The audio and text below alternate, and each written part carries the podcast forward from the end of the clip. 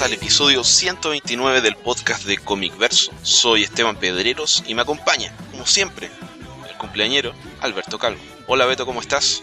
Hola, ¿qué tal? Muy bien, gracias. ¿Qué se siente ya llegar a los 60? No lo sé, algún día cuando nos alcance, si es que llego, te diré. ¿Tenemos esperanzas de que llegues o, o se ve difícil? Yo, yo aquí puedo aplicar la de tal vez nos sobrevive a todos ustedes, así es de que no lo dudes. Pero no sé. No, no, no sé si pueda sonar convincente. Sí, bueno. Tu estrategia de no dormir tal vez te pase la cuenta acercándote a la tercera edad. No lo sé, no lo sé. Tal vez sea la, la clave para vivir más. Días más largos. Solo hay una forma de saberlo. Bueno, eso sí, no vas a pasar, definitivamente ya no pasaste un tercio de tu vida durmiendo. Aún tengo tiempo para ponerme al día. En un coma profundo.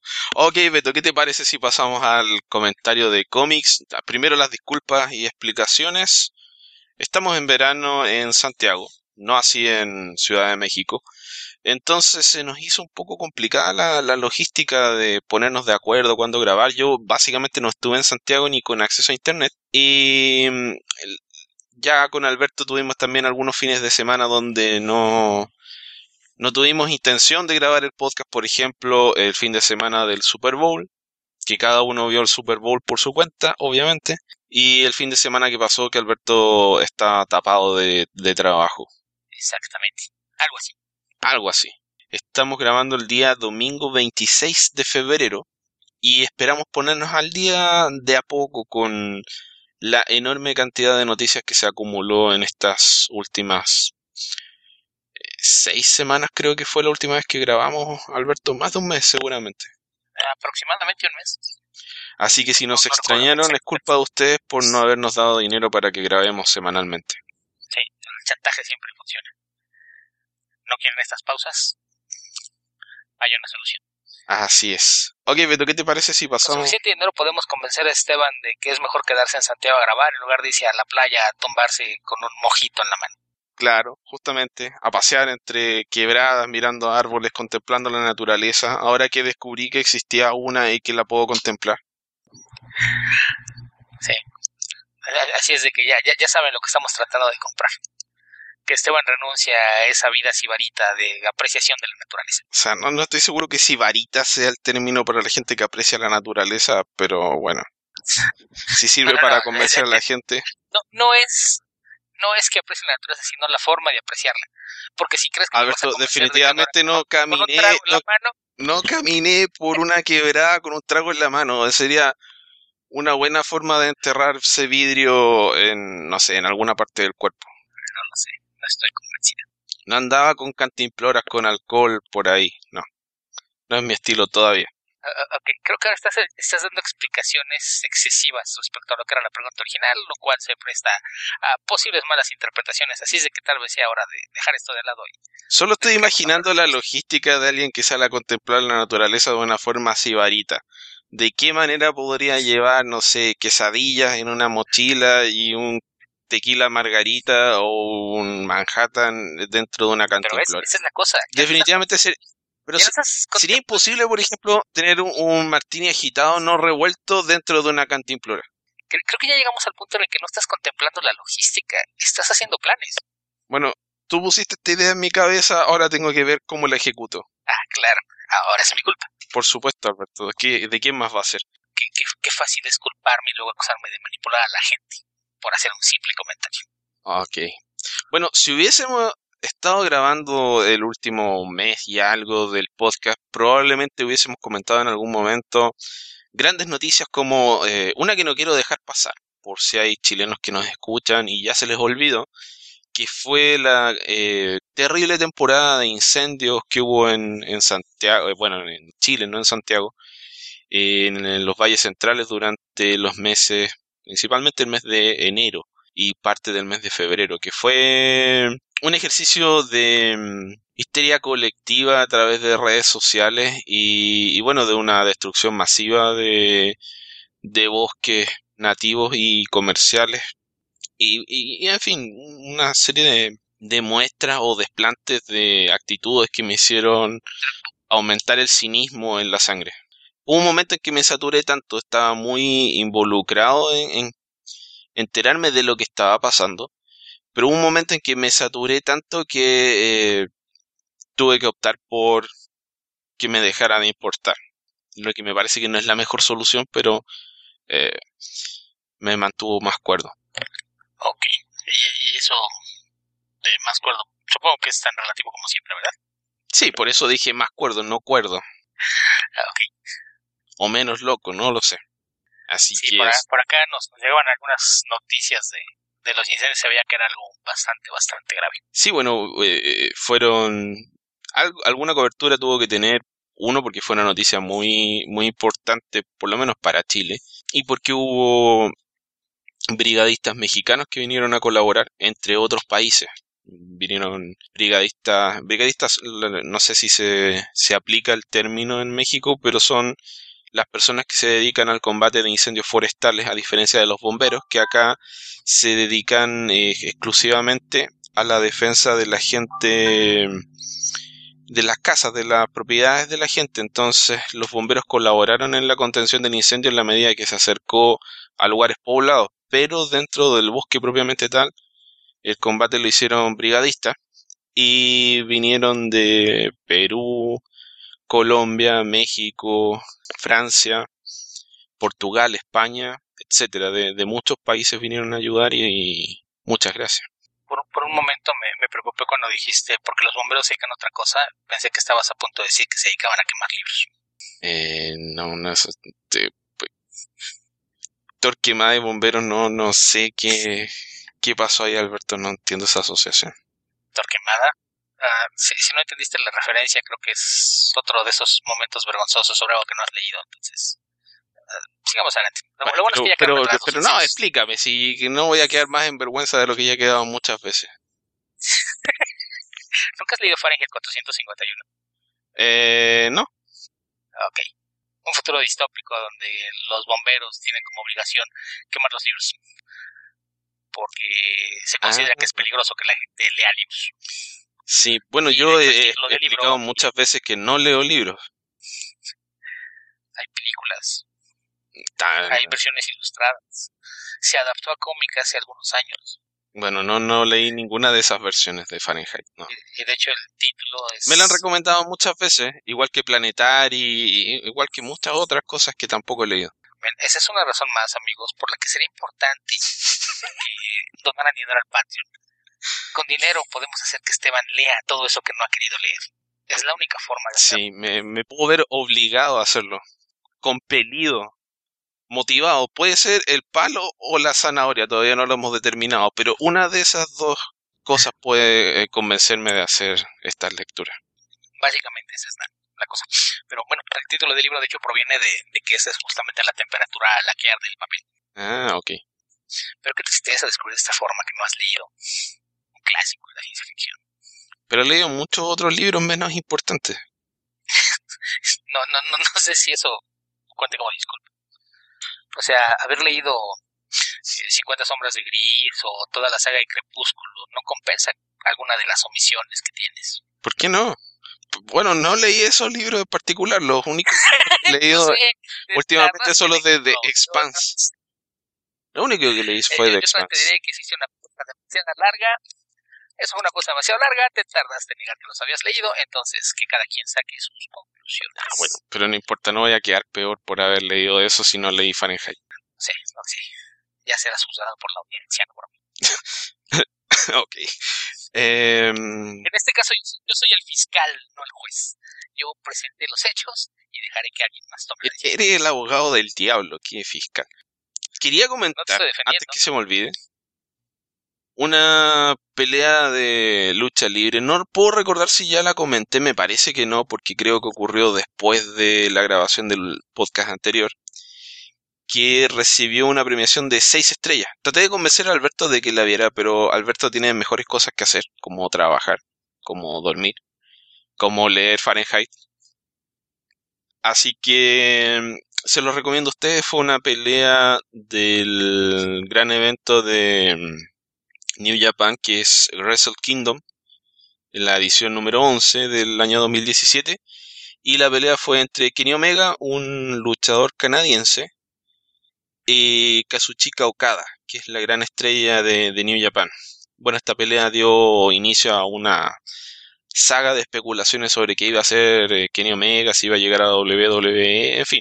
Todo eso se lo pueden saltar si no han visto la, la, pelea que dura aproximadamente 50 minutos. Veanla. Eh, recibió la calificación más alta que ha recibido ninguna pelea de lucha libre en la historia, por lo menos de parte del, del sitio más prestigioso que es de Wrestling Observer. Y creo que es la mejor pelea de lucha libre que he visto nunca que recuerde por lo menos. Así que esa es la recomendación en caso que, le, que les interese.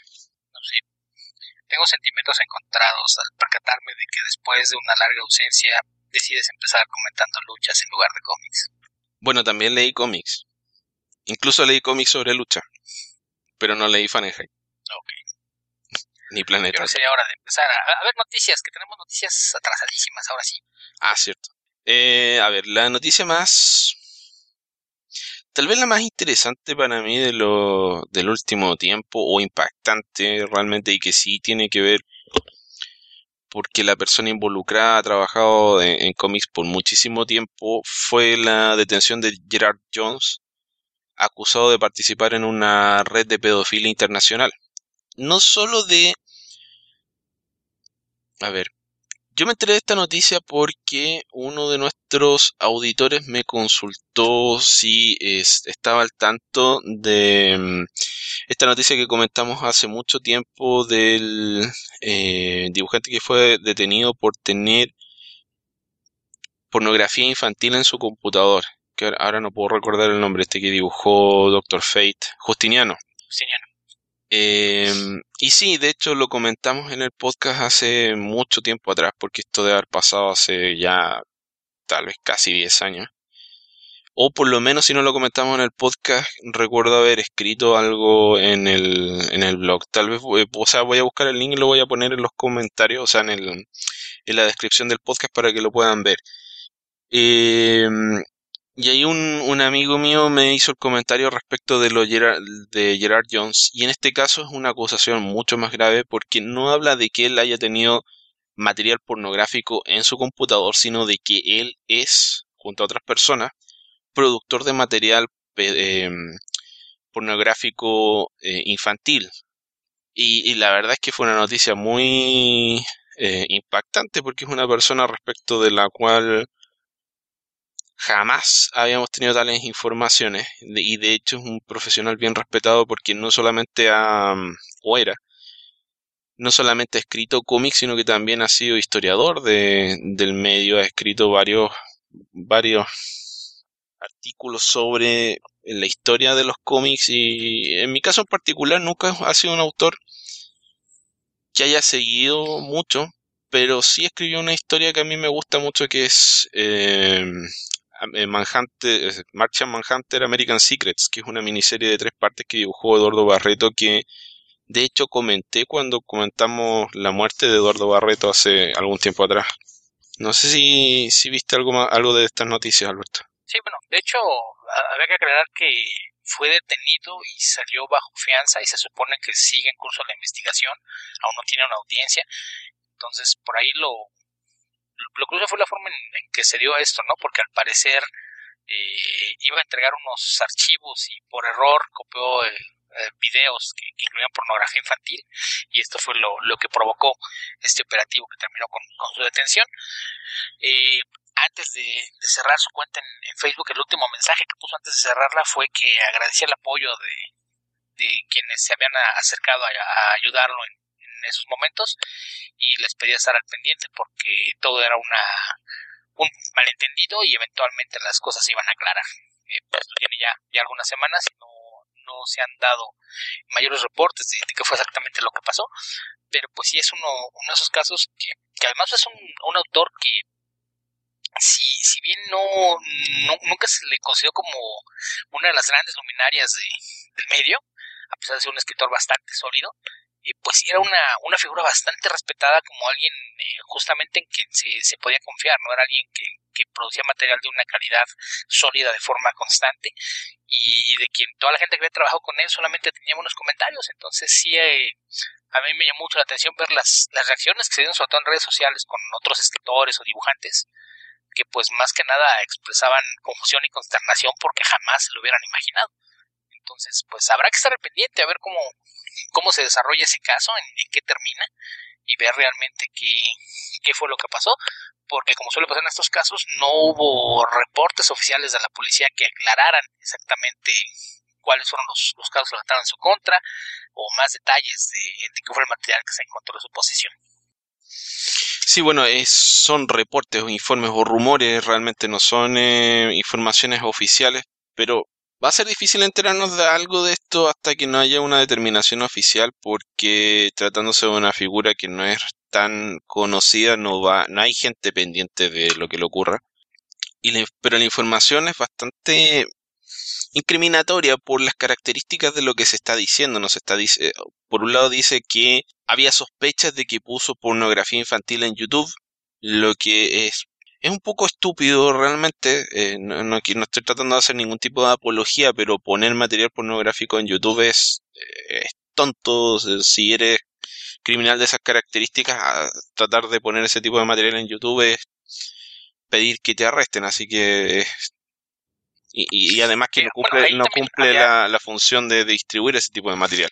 Pero luego, registrando su casa, encontraron pornografía infantil en su casa. Entonces, las acusaciones son no solo de tener pornografía infantil, sino que de distribuirla y uno de los informes incluso habla de que él habría ido a Londres a tener sexo con un menor. Eh, lo, que tampoco sabemos si es cierto, pero son una serie de acusaciones muy, muy graves. Sí, nada más había que aclarar es esto de que subió archivos a, YouTube. Hay quien dice es que es una clase de, de error que no cometes. Hay que aclarar aquí que no es lo mismo subir a YouTube que publicar porque en tu cuenta tú puedes tener videos privados que no, son de acceso público o que no compartes con nadie. Así es de que eso es otra cosa a la que no tenemos detalle. No sabemos si subió los videos y los publicó o si simplemente los subió a los servidores en alguna sección privada. Así es de que, sí, como, como bien mencionas, tenemos reportes de, cosas que se filtraron, cosas que algunos medios lograron extraer de, de la corte o, o de los mismos oficiales que lo detuvieron o pertenecían al precinto en, donde se, se, estaba procesando su caso, pero no tenemos mayor información al respecto. Insisto, eh, el, mismo hecho de que haya cerrado su cuenta pues hace que no haya ni siquiera eh, intentos de su parte de defenderse o de explicaciones, más allá de, de eso que dijo, que era un malentendido y que todo se iba a aclarar. Eh, y pues no, no se da una mayor cobertura porque seguramente no hay información disponible. Eso, la, investigación seguirá su curso y hasta que no haya una audiencia como tal, no va a haber forma de que alguien más tenga acceso a, información de cómo va el caso. Bueno, no le conviene de hecho hacer ningún tipo de declaración en ningún lado si está en un proceso ya de defensa de la investigación, así que eso por otra parte también. Pero bueno, habrá que esperar algún tiempo, eso sí, para, para enterarse de, mejor manera. Como digo, lo que más sorprende, o de la misma forma que, que sorprendió en el caso de Justiniano, pero en el caso de Gerard Jones un poco más, porque creo que de Justiniano lo único que sabíamos era que dibujaba. No sé, yo nunca vi una entrevista de él que no haya sido de mm, de publicidad, que le hayan hecho un par de preguntas porque iban a lanzar alguna serie, cosas por el estilo. Eh, no he tenido nunca la posibilidad de ir al circuito de convenciones en Estados Unidos, así que no lo conocí nunca. Pero Gerard Jones es una figura que ya tiene, no sé, por lo menos los 80 ya empezó a trabajar en cómics, tal vez antes. Eh, es un tipo muy muy conocido en el medio, como dije, también es un historiador de cómics, entonces tiene todo un, un, prestigio asociado a su nombre que eh, que hace que, que, la, que a la gente le llame aún más la, atención lo que está sucediendo, por la sorpresa, obviamente.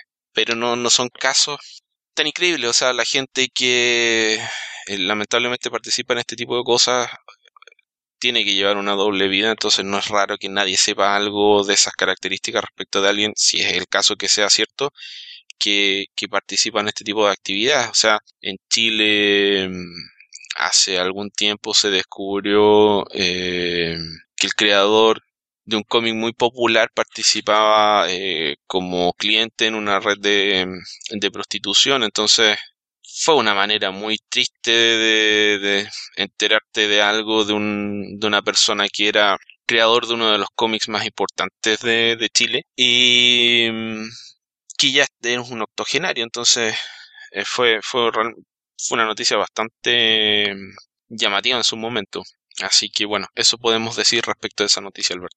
No sé si te gustaría agregar algo. Sí, no, pues son de, esa clase de cosas que, que, quisiéramos que ni siquiera fueran noticias, pero pues había que comentarlo y pues, no, no queda más que esperar a, a que surja más información para ver en qué termina todo esto. Ok, siguiendo con las noticias malas, supimos ya, ha pasado bastante tiempo de la muerte de John Hurt, que murió a los 77 años luego de una batalla con el cáncer y, y por supuesto que no nos queda más que recordar la enorme cantidad de, películas en las cuales participó y varias de ellas relacionadas eh, con la cultura pop en general y con los cómics en particular. Sí, vamos, es una, una figura que pues me, imagino que, entre quienes tenemos más años o nos gusta el, cine de hace mucho, pues tal vez eh, la, primera vez que lo vimos actuar ni siquiera le vimos la cara, que fue el hombre elefante. Y y después de eso, pues, como mencionas, sobre todo lo, recordamos por algunas producciones que tenían que ver con, con temas de, géneros populares, eh, sobre todo para lectores de cómics, pues seguramente la, la gran mayoría lo recuerda como el profesor Broom en las dos películas de Hellboy que, que dijo Guillermo del Toro, tal vez también lo recuerden eh, no, no sé si el villano, pero más bien esta, esta figura de poder que aparece en Before Vendetta, que, bien podría ser un, una referencia directa a Big Brother, lo, que se convierte en algo curioso porque pues eh, muchos años antes, él, en 1984, la adaptación del libro de Orwell, eh, justamente estaba en, en, un papel completamente opuesto. Eh, fuera eso, pues hay apariciones suyas en, películas como por ejemplo Rob Roy, El Golpe de, Stephen Frears, hacía voces para, series animadas y películas, sobre todo allá en, la Gran Bretaña, pues es, un, un, actor que, que sin duda dejó huella en, una generación. Eh, para quienes recuerden la, la serie de televisión esta eh, producida por Jim Henson, eh, Storyteller, él encarnaba al, anfitrión de, esta serie y pues es una, una pérdida que sí se, se convirtió en uno de los primeros golpes de este año para la cultura pop del mundo. Sí, eh, no, todavía no nos podemos olvidar de la cantidad de celebridades que murieron en 2016. A veces pienso que también tiene que ver con que uno ya tiene sus años, entonces la gente a la que vio de niño ya tiene bastantes años más, entonces es más probable que se empiecen a morir los que uno conoce. Pero bueno, eh, fue bastante triste en ese sentido. También aquí habría que, habría que hablar de, esto en términos incluso de, de el, entorno mediático, ¿no?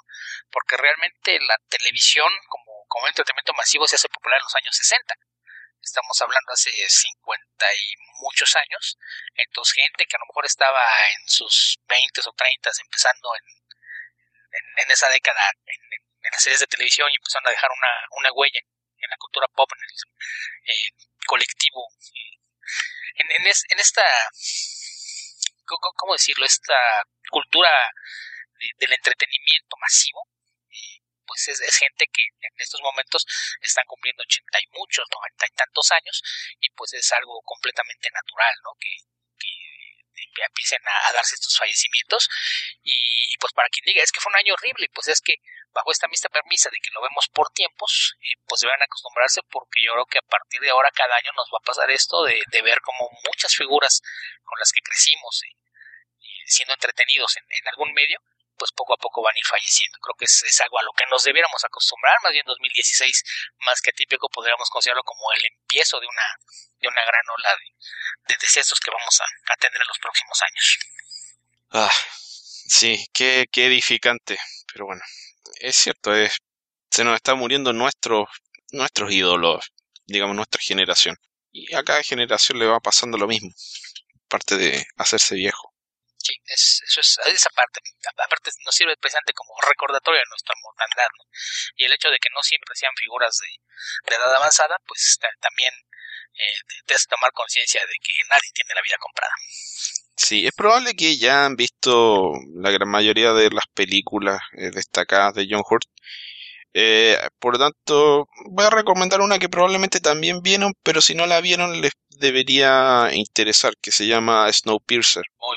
Que de hecho estaba, está o estaba en Netflix, donde tiene un rol bastante interesante. No voy a dar muchos detalles porque si no vieron la película les va a echar a perder una sorpresa bastante importante dentro de ella. Pero veanla, veanla y, y piénsenlo un rato también. Es un tal vez cometa el pecado de ser demasiado eh, explícito en, en sus críticas la, la, el argumento, pero a la vez bastante ingenioso. Sí, es, es una película que eh, pues se, convirtió en un éxito de culto porque no eres producción de, de algún gran estudio, eh, más, más, bien fue ganando reputación gracias al, boca a boca, pero sí fue una, una grave sorpresa. Por acá en México me parece que no tuvo un estreno comercial, pero por ahí apareció en algunas muestras, festivales y proyecciones en lugares pequeños, a, además de, de, servicios de demanda, eh, video en demanda y, y demás, pero pues, sí es una, una película que vale bastante la pena. Ok, Beto, ¿qué otras noticias tenemos para comentar? Mira, son tantas semanas que yo creo que más, más vale no guardárnoslas, sino no seguirlas dejando rezagadas. Y pues ya, ya que estamos con las malas noticias, pues tenemos una, saltándonos hasta el día de hoy, eh, hoy nos despertamos con la noticia de que Bill Paxton falleció a los 61 años de edad eh, en un quirófano mientras era sometido a una operación. No, no, sé, creo que, que Bill Paxton es otro, otro de actores que tal vez no sin grandes aspavientos, no, mucha gente no, tal vez no vi que el nombre a la primera, pero es alguien que también en, en películas que, que, tuvieron gran impacto en la cultura popular fue una presencia constante desde hace 30 años. Eh, sí, bueno, como un chiste que escuché hace poco que no es pecado confundir a Bill Paxton con Bill Pullman. Creo que me pasó alguna vez. Con Bill Paxton. ¿Ah? Pensé que iba así con Bill Paxton y eso ya hubiese sido generacional. Ok, no, eh, bueno, a propósito de John Hurt, o sea, Bill Paxton actúa en la secuela de una de las películas de, de John Hurt. Hace relativamente poco tiempo lo vieron en Agents of Shield, interpretando un personaje, una versión alternativa de un personaje que la última vez que lo vi fue en los Secret Warriors de Jonathan Hickman, un, un agente cyborg de Shield y bueno, muchas cosas más. Lo mató Arnold Schwarzenegger. Eso debe haber sido tal vez la primera aparición más o menos conocida de Bill Paxton, no estoy seguro realmente, pero tiene un rol, un cameo en Terminator. O sea, no es un cameo, es pues un es pequeño rol. cameo como tal. Es, es, es uno de los punks eh, que, que, se encuentran con el Terminator cuando acaba de aparecer en el presente. Es el O sea, es un extra, 30 pero en el fondo, porque no, no, puede, no califica como cameo porque no era conocido en esa época. Yo, hasta años después, cuando volví a ver la película, me di cuenta de que era él. Yo la primera vez que lo vi y tuve conciencia de, de, su rostro y demás fue en Weird Science, donde Mm, era el hermano mayor de Gary, que los, que los estaba eh, molestando en la película, ni siquiera en la serie de televisión. Eh, la, la, película de John Hughes, que es del 85, si no mal recuerdo, Terminator es del 84. Así es que pues, posiblemente fue su primer papel como tal. Y ahora que mencionas lo de Terminator, creo que aquí un, un dato curioso, ya que hablamos de sus papeles dentro de la cultura pop, es que, según yo, es el único actor que ha sido asesinado en pantalla por un Terminator, un Alien y un Depredador. Lance Hendrickson ha, ha enfrentado a los tres, pero no fue asesinado por los tres. Bill Paxton sí. A Bill Paxton lo mató un Terminator, un Alien y un Depredador. Y no creo que haya otro actor que, que, que pueda decir eso. Ok. No, no recuerdo a Bill Paxton en Depredador. En Depredador 2. Ah, por eso no lo recuerdo. ¿No viste Depredador 2? Sí, sí la vi, pero no la recuerdo. Eh, bueno, es que no, no es tan buena como la primera, entonces eso, eso es comprensible. Y a, a mí me, en, esas películas me parecía que era un, un actor bastante mediano, no, no era alguien que, que, me llamara la atención. De hecho, la, la primera vez que, que realmente me, me, llamó la atención verlo como actor en Twister fue en una película también. No, no Twister fue su primer estelar, pero a mí la, la primera vez que, que realmente empecé a ponerle atención como actor es una película, no sé si es del 87-88, que se llama Near Dark, que si me preguntas, para mí es una de las mejores cinco películas de vampiros que se han hecho jamás. Es, es una, una película de una familia, un clan de, vampiros, en donde él hace el papel del vampiro más salvaje y sin controles hacia un villano eh, que, de verdad está, está bien construido. O sea, me, refiero a que en, las películas en las que lo había visto antes de eso, eh, pues mencionábamos en el término básicamente es un cameo, en World Science es una caricatura de, un bully escolar, eh, también tenía por ahí un cameo en Comando, en Aliens pues es un, soldado, un miembro de, del equipo de, que, que, viaja en, la nave, entonces no, no, no eran papeles que exigieran demasiado trabajo actoral.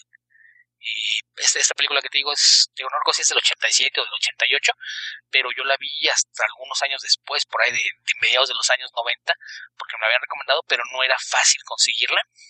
finalmente un, amigo que tenía el, DVD importado me la prestó y desde entonces una de mis películas de, de vampiros favorita yo por ahí recuerdo que he visto discusiones donde comentan sobre el estado del, vampiro moderno americano y, todo el mundo la, la, pone siempre como el anti-Lost Boys. es el, él ha puesto a, a, los muchachos perdidos en términos de, de, lo que es el, tono de la película. Y la verdad es que es, es, una película que si no la han visto, yo les, recomiendo mucho que la busquen. Near Dark, no, no sé si tenga título español porque, insisto, no es de, de distribución fácil. Es una película dirigida por Catherine Bigelow, que realmente ganó fama en hasta años más recientes con nominaciones al Oscar y demás. Eh, aparece junto con la Henriksen, que, mencionaba que es el único otro actor que, que ha enfrentado a Terminator, Aliens y Depredadores, pero es, es, una película que realmente vale mucho la pena y para mí fue la primera vez que pude apreciar a Bill Paxton como actor y ya no nada más como una, una figura que aparecía en, en películas de género. Ok, bueno, ¿qué, qué otra noticia tenemos, Alberto? Eh, pues tenemos la, la, larga telenovela que ha sido eh, la producción de, de Batman Warner. Eh, pues habíamos comentado esto de las filtraciones del guion, que si había guion, que si no había guion, y creo que desde últimas que grabamos ya no, no habíamos visto algunos de los últimos rumores, que fue cuando eh, se empezó a, a correr la noticia de que Ben Affleck estaba buscando salirse del proyecto, que después salió a África a decir que no había ningún problema, que él estaba muy a gusto y que estaban trabajando para que guion fuera lo mejor posible. Aproximadamente una semana después de que dijo eso, salió a decir que ya no iba a dirigir la película. Iba a seguir siendo el protagonista y el productor, pero ya no la iba a dirigir. Eh, pasaron los días y de repente empiezan a traer los rumores de que podría ser que, se fuera. Y recuerdo que por ahí en este lapso, de repente apareció un meme burlándose de una declaración que hizo antes. Porque el año pasado, cuando se anunció que iba a hacer una película de Batman en solitario, dijo: Si el guion no es bueno, no la dirijo. Entonces empezaron a hacer algo de: Ah, no la va a dirigir, ¿qué nos dice eso del guion? Y al parecer han, han tenido problemas para, para tener una, una versión del guion que les guste. Eh, se había comentado que, estaban en pláticas con, diversos directores para ver eh, quién de ellos se, hacía cargo del proyecto en, sustitución de, Affleck.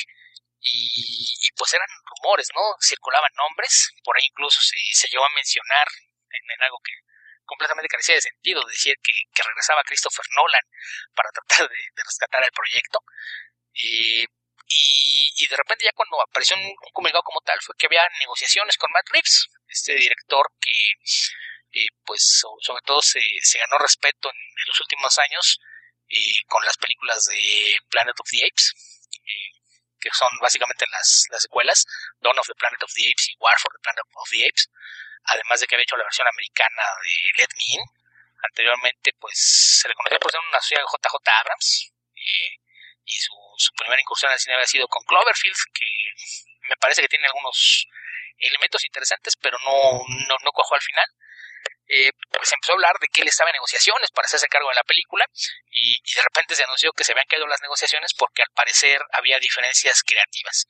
Eh, empezaron ahí los rumores de que al parecer eh, Warner no quería un director que aportara una visión, querían un nombre para pegarle al proyecto y que no tuvieran ninguna injerencia creativa lo que pues es un, absurdo. No buscas un director si no vas a dejar que le ponga su sello al proyecto. Eh, pues esto Nada más que han tenido con Flash. No, no queremos un director que, que aporte nada más que diga cuáles son los cuadros. No, hombre. Sí, o sea, tú párate aquí y grita acción. O sea, es, o sea si, no vas a dejar que tenga una injerencia creativa en lo que estás haciendo, realmente no quieres un director. Podrían haber contratado a un director muy, muy famoso y muy popular que ha dejado una marca indeleble en el cine. Alan Smitey. O sea, es muy fácil. Si, si eso es lo que quieres, trae Puedes poner a Alan Smitey. ¿Por qué no? ¿Por qué no contratan a Alan Smitey? Trae a Brett para Ratner. Brett Ratner ya pasó por esto. Alan, Alan Smitey, Alan Smitey es un mejor director que Brett Ratner, Alberto. Ah, depende de quién sea Alan Smitey que tengas trabajo. es más, te garantizo que en algún momento Ratner hizo algo como Alan Smitey. Así es de que no es ninguna garantía. Para quien no entienda la referencia, Alan Smitey es un nombre que se pone cuando el director no quiere que aparezca sobre todo en la película. Es el crédito que se, pone por parte del Directors Guild of America el director no quiere que su nombre aparezca en la película, entonces la película va a aparecer como dije por Alan Smiley. Entonces, no, no importa quién la dirige, aparece con ese nombre, y generalmente el hecho de que aparezca ese nombre, pues es señal de que hubo diferencias creativas al, a la estar trabajando en la película, y a estas alturas uno pensaría que tal vez sería lo más en Warner, que todas sus películas hagan Alan Smiley y se deshagan de Zack Snyder. O que Zack Snyder con Alan Smiley, no puede ser peor. Pero es que yo creo que Zack Snyder hace exactamente lo que quiere hacer, Alberto. No creo que haya problemas de esas características. no, no, pero es nada más para que la gente no antagonice. No queremos a Snyder. Ya no está Snyder, es Alan Smiley. Y él va a seguir haciendo lo que quiera. Que al parecer también es lo que quiere el estudio, que es la parte verdaderamente preocupante. El, bueno, el, caso aquí es que pues, se caen las negociaciones, porque aparentemente fue, no, no, no, es que no queremos que tengas injerencia en la película, nada más queremos que la digas. Calla y dirige. Se caen las negociaciones y hace unos días se confirma que, llegaron a un acuerdo. Entonces aquí el problema es que después de que se filtró que diferencias creativas habían hecho que se las negociaciones, esto se va a prestar a muchas especulaciones. Porque si después de que se las negociaciones, porque Warner le quería imponer una visión y días después regresa y firma un contrato, pasó una de dos cosas. Uno, Warner cedió y le va a dar injerencia creativa a Matt Reeves para imprimir su sello en The Batman, que me parece que sería lo deseable, o dos, que considerando la forma en que trabaja Warner es algo sumamente preocupante, Warner incrementó la oferta, mira que hay otra carreta de dinero, cállate y di. Entonces, si es la primera, pues una buena noticia. Si es la segunda, tendremos más de lo mismo.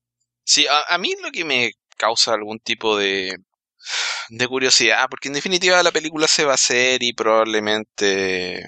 No, no quiero decir que esté en la película, pero es que, ¿qué, fe le va a tener una películas que surgen de esta forma, que aparecen por este tipo de motivos en las noticias? Bueno, es que Matt Reeves ha trabajado con Warner. O sea, a menos que esté muy equivocado, me parece que todo lo que tiene que ver con Planet of the Apes eh, tiene que ver con Warner también, ¿no? No, parece que no.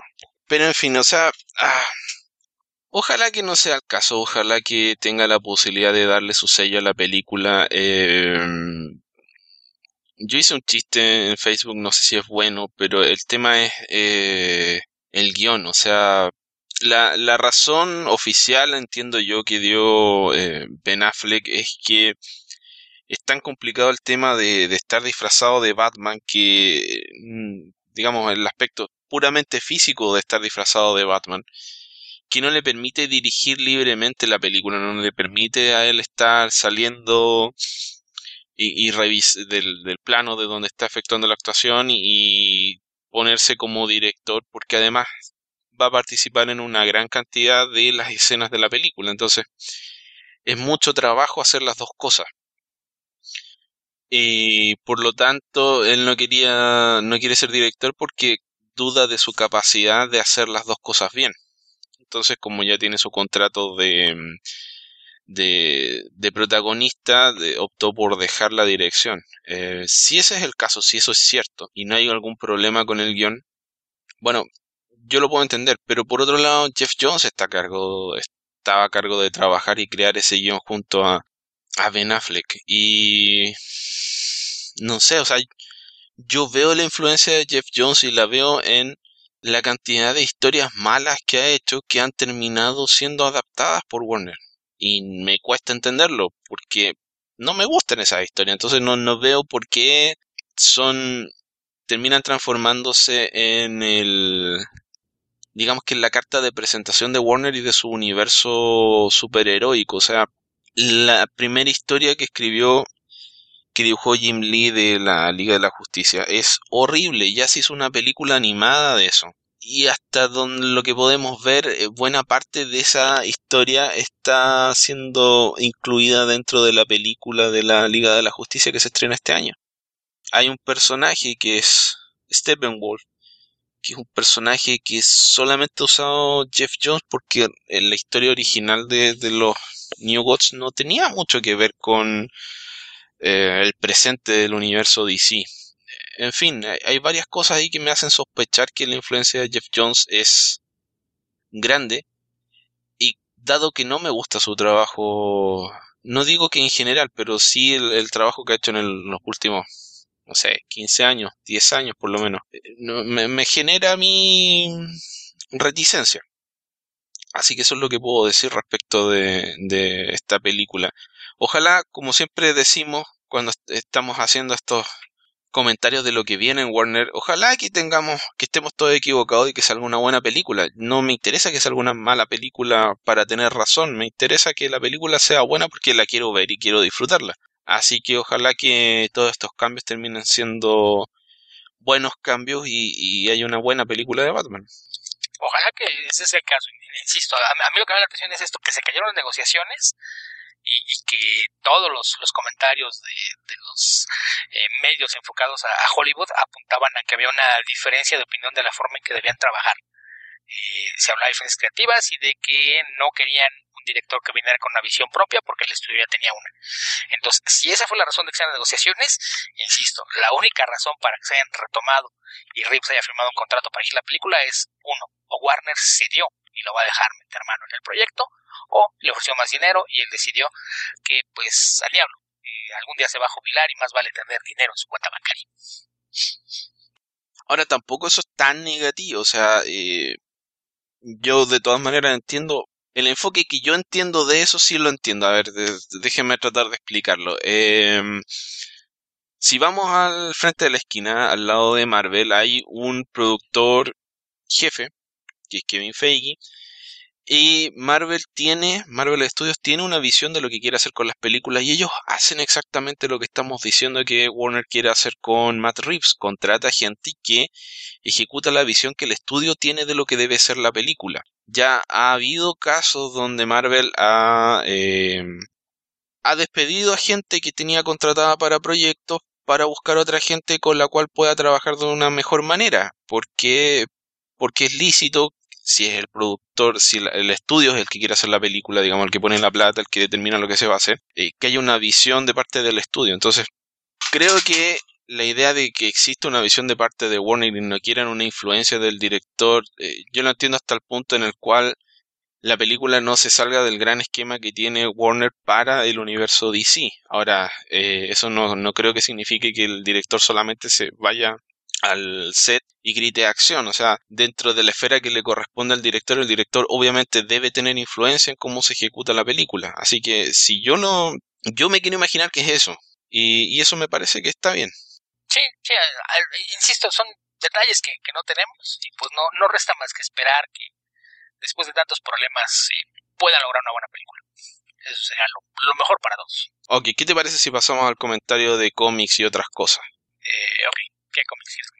Quiero comentar Jughead, la nueva serie de Jughead publicada por Archie Comics. No sé si la has leído, Beto. Leí los primeros números solamente. Yo también leí los primeros seis números.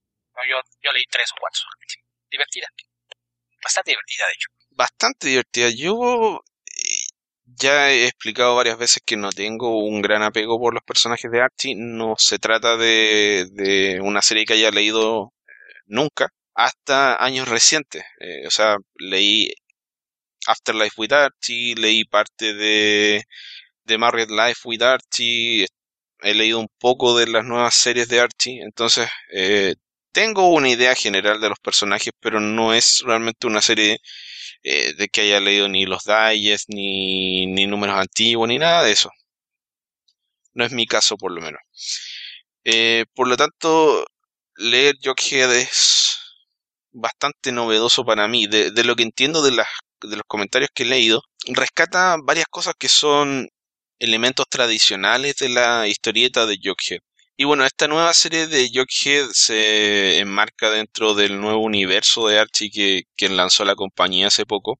La, el primer arco argumental es, es escrito por Chip Zdarsky, de reciente fama para los que no lo conocían por ¿cómo se llama la serie esta con, con Matt Fraction? Eh, ¿Odyssey o Sex Criminals? Sex Criminals, que fue más, más popular, Odyssey no, todavía no tanto. Y art, el arte es de Erika Henderson, que... Que viene a la mole. Bueno, que va a la mole, así que la van a poder conocer y que se hizo eh, conocida recientemente por su trabajo con eh, Squirrel Girl en, en Marvel. Bueno, la historia, el primer arco son seis números y a pesar de que al principio parecen ser unitarios con continuidad, la verdad es que se trata efectivamente de un arco argumental donde eh, la escuela de Riverdale es invadida por una nueva administración. Hay un nuevo eh, director que empieza a imponer reglas y bueno, Jughead no le interesa más que comer hamburguesa, entonces Nada, ninguna de, los, de las modificaciones que hace la nueva administración que indignan a varios de los estudiantes le importa a él hasta que le tocan lo más sensible que es la comida.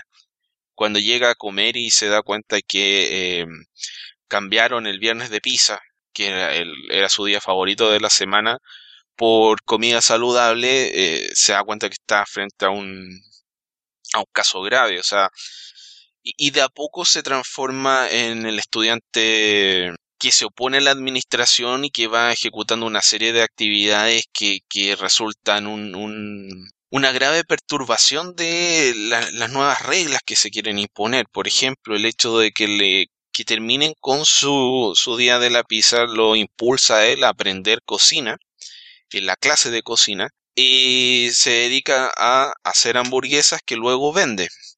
Él va a ser eh, sancionado producto de que se supone que no puede comer, o sea, perdón, no puede vender productos dentro del colegio, pero dentro del reglamento está la posibilidad de vender eh, comida siempre que sea para una actividad benéfica. Entonces, su acto de insubordinación es proporcionar comida a precios baratos, eh, comida chatarra, por supuesto, que sirve para apoyar la actividad de eh, Betty, que está haciendo una campaña eh, en contra de un proyecto de, del papá de, de Verónica.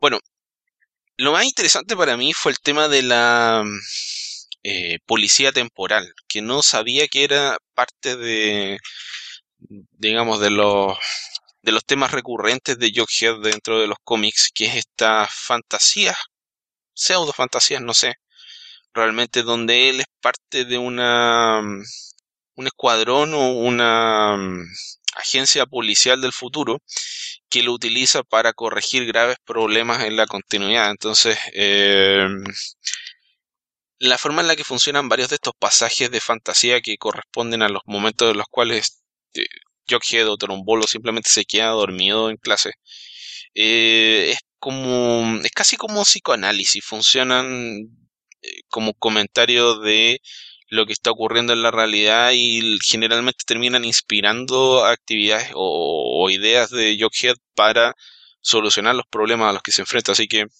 esto está dicho de una manera bastante aburrida tal vez, pero eh, la ejecución es muy cómica. Son cómicas tanto eh, los momentos de fantasía como los problemas y las formas ingeniosas en las que encuentra soluciones y particularmente la forma en la que Jughead eh, rompe los moldes de la sociabilidad teniendo reacciones que son propias de, la idiosincrasia del personaje, pero que eh, rompen con, con el comportamiento del resto de los personajes y, lo que uno esperaría de un personaje en general, que es lo que hace interesante a Yokeda. Así que la verdad es que me gustó bastante, bastante la serie, los primeros seis números que son los que leí. Y denle una oportunidad, yo creo que les va, les va a causar bastante gracia. Se publicó en 2015, como señalé, el escritor es Chip Zdarsky. El arte es de Erika Henderson con alguna ayuda por ahí. Hay un pequeño cambio en el arte hacia el número 3 o 4 y mm, de acuerdo a lo que noté, Erika Henderson estaba haciendo todas las faz gráficas, es decir, dibujo y color. Y mm, hay un par de números donde recibe ayuda en, en el color. Y me parece que por ahí pasa el cambio que tiene eh, el arte porque No sé bien cómo hace el trabajo Erika Henderson, pero me dio la impresión de que se estaba haciendo color sobre lápices. No estoy seguro que sea ese el caso, pero esa es la impresión que me dio a mí. Y mm, cambia un poco el, digamos, el trazo de, de los dibujos y se nota, pero en ningún caso es algo feo. Así que eso puedo comentar para iniciar nuestra sección de comentarios de cómics, Alberto. Ok. Y pues yo, como hemos comentado, he estado ahogado en trabajo las últimas semanas, así es de que realmente no, no he leído mucho de, cómics y, menos recientes, eh, salvo porque hace unos días apareció el primer número de, de Wallstone, este pues relanzamiento de, del viejo sello propiedad de Jim Lee que, que le vendiera hace eh, más de 15 años a, a DC Comics, que fue mantenido como si parte por un tiempo antes de ser eh, integrado, masacrado y vapuleado como parte del universo DC. Eh, ahora, eh, después de, del éxito que lograron con, al tener un, subsello de, títulos curados por, por, una persona externa, en este caso Young Animal, donde rescataron algunas viejas propiedades para tratar de, buscar un nuevo enfoque y pues decidieron probar hacer lo mismo justamente con, con las propiedades de Wallstone y decidieron eh, traer a uno de, los escritores que ayudaron a, darle eh, fuerza y fama a, ese sello eh, en el cambio de, siglo hace, hace más de 15 años, que es Warren Ellis. Habíamos comentado ya cuando se, dio la noticia sobre esta noticia de, que iba a hacerse cargo de, relanzar este universo. Y por lo pronto la, la única serie la que tenemos detalles claros de, por dónde va es The Wildstorm, que era justamente para reintroducir los elementos de, de este universo eh, en una continuidad completamente nueva. Y, pues hace unos días, el, pasado miércoles 22 de febrero, apareció, no, perdón, apareció desde el día 15, me parece, ¿verdad? Eh, no, no sé, el caso es que... No, no, sé, no me parece. creo que no importa mucho, Beto, pero dale la fecha. El caso es que apareció recientemente, ya, ya está disponible el número de Wallstone, de 24 a los que se comprometió escribió Warren Ellis, que es algo también inusual porque últimamente todos sus compromisos cuando firma para hacer algo para alguna de, las editoriales grandes, eh, se compromete a hacer seis números y no más. En este caso su compromiso es de 24 números de la serie principal y los primeros de, de las otras series, eh, eso sí, aún no hay detalles de, cuántos o qué series vayan a ser. ¿A quién se la serie? La de Cray. Eh, no, según yo va a ser mensual. Ok, ah, entonces sí es muy raro que sean 24 números porque lo que yo escuché del podcast que comenté hace algún tiempo de Greg Ruca era que DC efectivamente le estaba pidiendo a todos los escritores un compromiso por 24 números porque era un año de la serie, en su caso. Entonces, que sean 24 números de, de Warren Ellis, pero que la serie no sea quincenal, me llama la atención porque son dos años de, de historia. Si ahora se empezó a trabajar antes, por lo que quincenal es porque no se anunció otro dibujante. Entonces no, no veo de, de qué forma lograrías tener un, dibujante que te pueda poseer la serie mensual, aún si empezaste a trabajar eh, con algunos meses de antelación, ¿no? No, no me parece que sea algo eh, viable en el entorno actual de regular sin, sin recibir apoyo de vez en cuando. En este caso, pues creo que si el caso fuera de, hacer la quincenal, probablemente se hubiese anunciado eh, con, con alguna antelación quién, quién sería quien, quien ayudaría en la parte artística al dibujante principal, que es John Davis Hunt, cuyo trabajo comentamos hace varios episodios, eh, como es el, artista de Clean Room, esta serie de horror de, de Gates Simon. Eh, pues este primer número, eh, pues es como número introductorio, no, no podemos esperar de demasiados detalles, pero pues sí, sí llama la atención que desde las mismas páginas Celis hace un énfasis en, dejar claro que no, no está retomando el universo Wildstorm como lo conocimos. Eh, vemos al personaje de Silot, esta eh, guerrera especie de, amazona que era parte de, los Wildcats. hay una, referencia visual ahí a, su apariencia anterior, que es, nada más un, guiño para, los fans, pero queda claro que no, no es esta misma continuidad en, que ella pertenecía a una especie extraterrestre eh, de visita en la Tierra. Eh, tenemos una aparición de Jacob Marlowe, quien, fue el creador de, los Wildcats, que después se reveló que efectivamente también era miembro de, esta especie extraterrestre asentada en la Tierra. Eh, tenemos a la corporación Halo, en, este caso la corporación funciona un poquito más como la, última encarnación de, los Wildcats, en, donde eh, Joe Casey había hecho una reconstrucción completa de, la mitología de este equipo. Y, pues lo, único que puedo decir es que esto pinta intrigante, más, que otra cosa. No, no podemos hacer una idea del tono que busca, pero me parece que, fiel a su costumbre, Ellis lo, que trata de hacer es eh, reflejar algunos temas globales sobre, sobre el estado del mundo. Es, es, algo que él siempre trata de, que su trabajo haga comentario social sobre la, la, forma en que funciona la sociedad, sobre el papel que la tecnología y los medios tienen en ella. Y me parece que eso es algo que en, en lo poco que, tenemos estas veintitantas páginas de, historia, pues es algo que, que ya queda marcado el, dibujo de, de John Davis es, un trazo muy limpio, de repente minimalista, no, no es muy dado a, meter demasiados detalles. Y el rediseño de, del traje de, de Engineer me, parece bastante atractivo.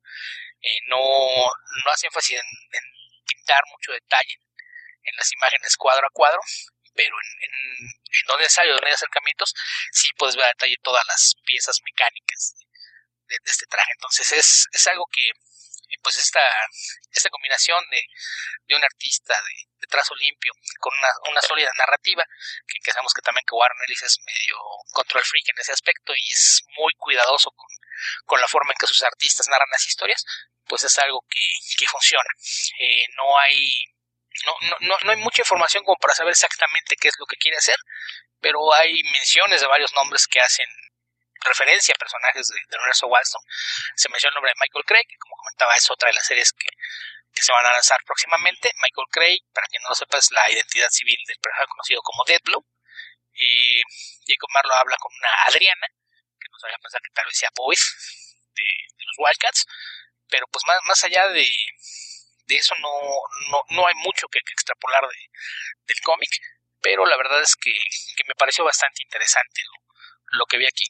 Eh, yo no, no es ningún secreto que era seguidor de varios títulos del universo Wildstorm, así es de que tener este universo de vuelta, aun si es de una forma completamente diferente, es algo que me, emociona. Tampoco es secreto que eh, me gusta mucho el trabajo de Warren Ellis, así es de que eh, seguramente le, estaré manteniendo ojo a esto encima y cuando haya algo más interesante que pueda comentar al respecto, lo haré. Sin más que no ser secreto, creo que son hechos públicos y notorios, Alberto. ¿Tú crees? Sí, Sí, de hecho, el hecho que pueda, puedas decir, por ejemplo, Michael Gray, decir que, que, claramente lo van a reconocer porque es el nombre de, de Dead Blow.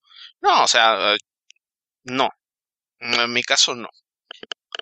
Bueno, pero si tú no leíste Planetario, no puedes esperar que conozcas nada más de Walson. Y tampoco leí Fahrenheit. ¿Ves? Entonces, el que tú no ubiques un nombre no te convierte en referencia para los demás.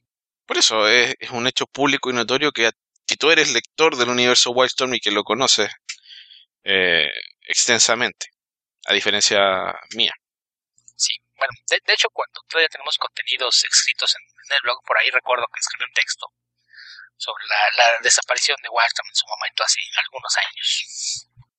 Sí, hay varios textos por ahí que dejamos para la posteridad, esperemos, que, pueden buscar ahí información. De, antes escribíamos varios artículos, columnas, etcétera, pero en los últimos años nos hemos dedicado principalmente al podcast. Sí, era, demasiado tratar de mantener el podcast y una versión escrita siendo solamente dos personas. Sí, sí, bueno, algo se podía hacer, pero también está el hecho de yo no estaba muy inspirado para escribir y bueno, Alberto no necesita mucho incentivo, pero tiene mucho trabajo actualmente, así que eh, tiempo le falta. Otra cosa que quería comentar es que tú varias veces me mencionaste Star Wars Rebels y finalmente vi la serie. ¿Ah, sí? ¿Qué te pareció? Eh, a ver, me gustó.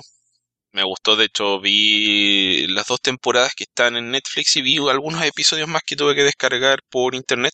Tengo aquí un, problema que es puramente... Mm, ñoño de estos problemas que suelo criticar en otra gente, pero que me perdona a mí mismo, que es el tema de cómo hacer calzar cosas. O sea, una de las cosas que me motivó a, hacer el hecho de ver Star Wars Rebels es ponerme a ver Star Wars The Clone Wars, porque también está disponible en Netflix. Ahora, no he visto la serie completa, pero sí he visto varios arcos argumentales de la serie, principalmente los que había, eh, no sé, cuando me encontraba alguna información que no entendía, me ponía a buscar eh, información en Wikipedia y Wikipedia y de los argumentos que me llamaban más la atención me ponía a buscar información después, eh, o sea, me ponía a buscar los episodios después en Netflix. Y me pasa que a veces siento que eh, se exploran historias de una forma o, incluyendo personajes que son... Eh, que ya sabemos la, la mm, importancia que tienen dentro de la trilogía original de las, de las películas que ya vimos eh, que, hacen que si uno admite que todas estas historias son, son parte de la continuidad general de, Star Wars, hagan más cuestionables algunas decisiones de los personajes porque cuentan con información que en teoría no contaban. O sea, cuando uno ve Clone Wars, que es donde se nota más agudamente el tema, eh, hay toda una historia donde uno de los clones que es eh, Fives, investiga eh, el tema de, del chip que activa la Orden 66 dentro de los clones, que es la, la orden bajo la cual los clones eh, ejecutaron la orden de asesinar a todos los Jedi que estaban en ese momento distribuidos por la galaxia participando de la guerra. El personaje, lo que había leído yo es que él averigua y descubre la verdad y nadie más se entera y ya lo asesinan antes de que la pueda contar. Pero lo que vi es que hay testigos, Rex y Anakin lo escuchan a él. Eh, uno puede admitir eh, que el personaje ya parecía estar loco en ese momento, pero él elabora toda la teoría.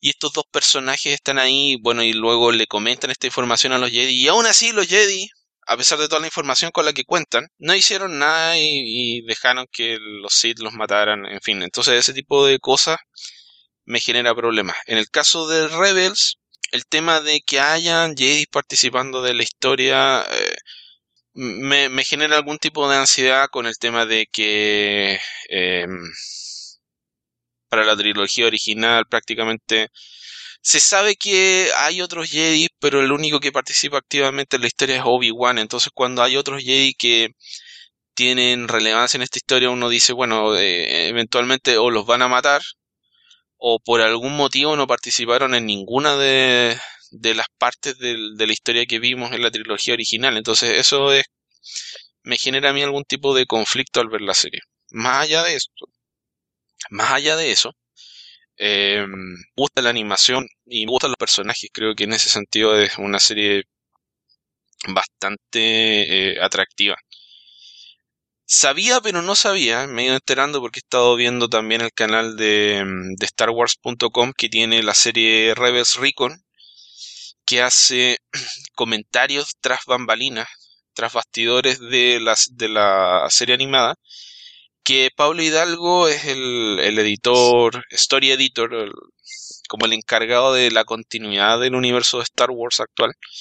Y él es chileno en origen al menos. él nació en Santiago, y se fue a vivir a Canadá, no sé a qué edad, y a partir de ahí, eventualmente por, por su obsesión y, participación en el fandom, terminó eventualmente trabajando en Lucas eh, a mediados de los 90 y actualmente tiene este rol como eh, casi curador del, del, universo de Star Wars a través de cómics, eh, series de animación y películas. Entonces, creo que si ven Star Wars Rebels y les gusta, deberían ver Reverse Recon porque es un micro programa de no más de 10 minutos en YouTube que es bastante eh, lúdica la forma en la que contribuye a expandir la experiencia de ver los episodios de, la serie. Así que eso en general respecto de, de estas series de Star Wars animadas.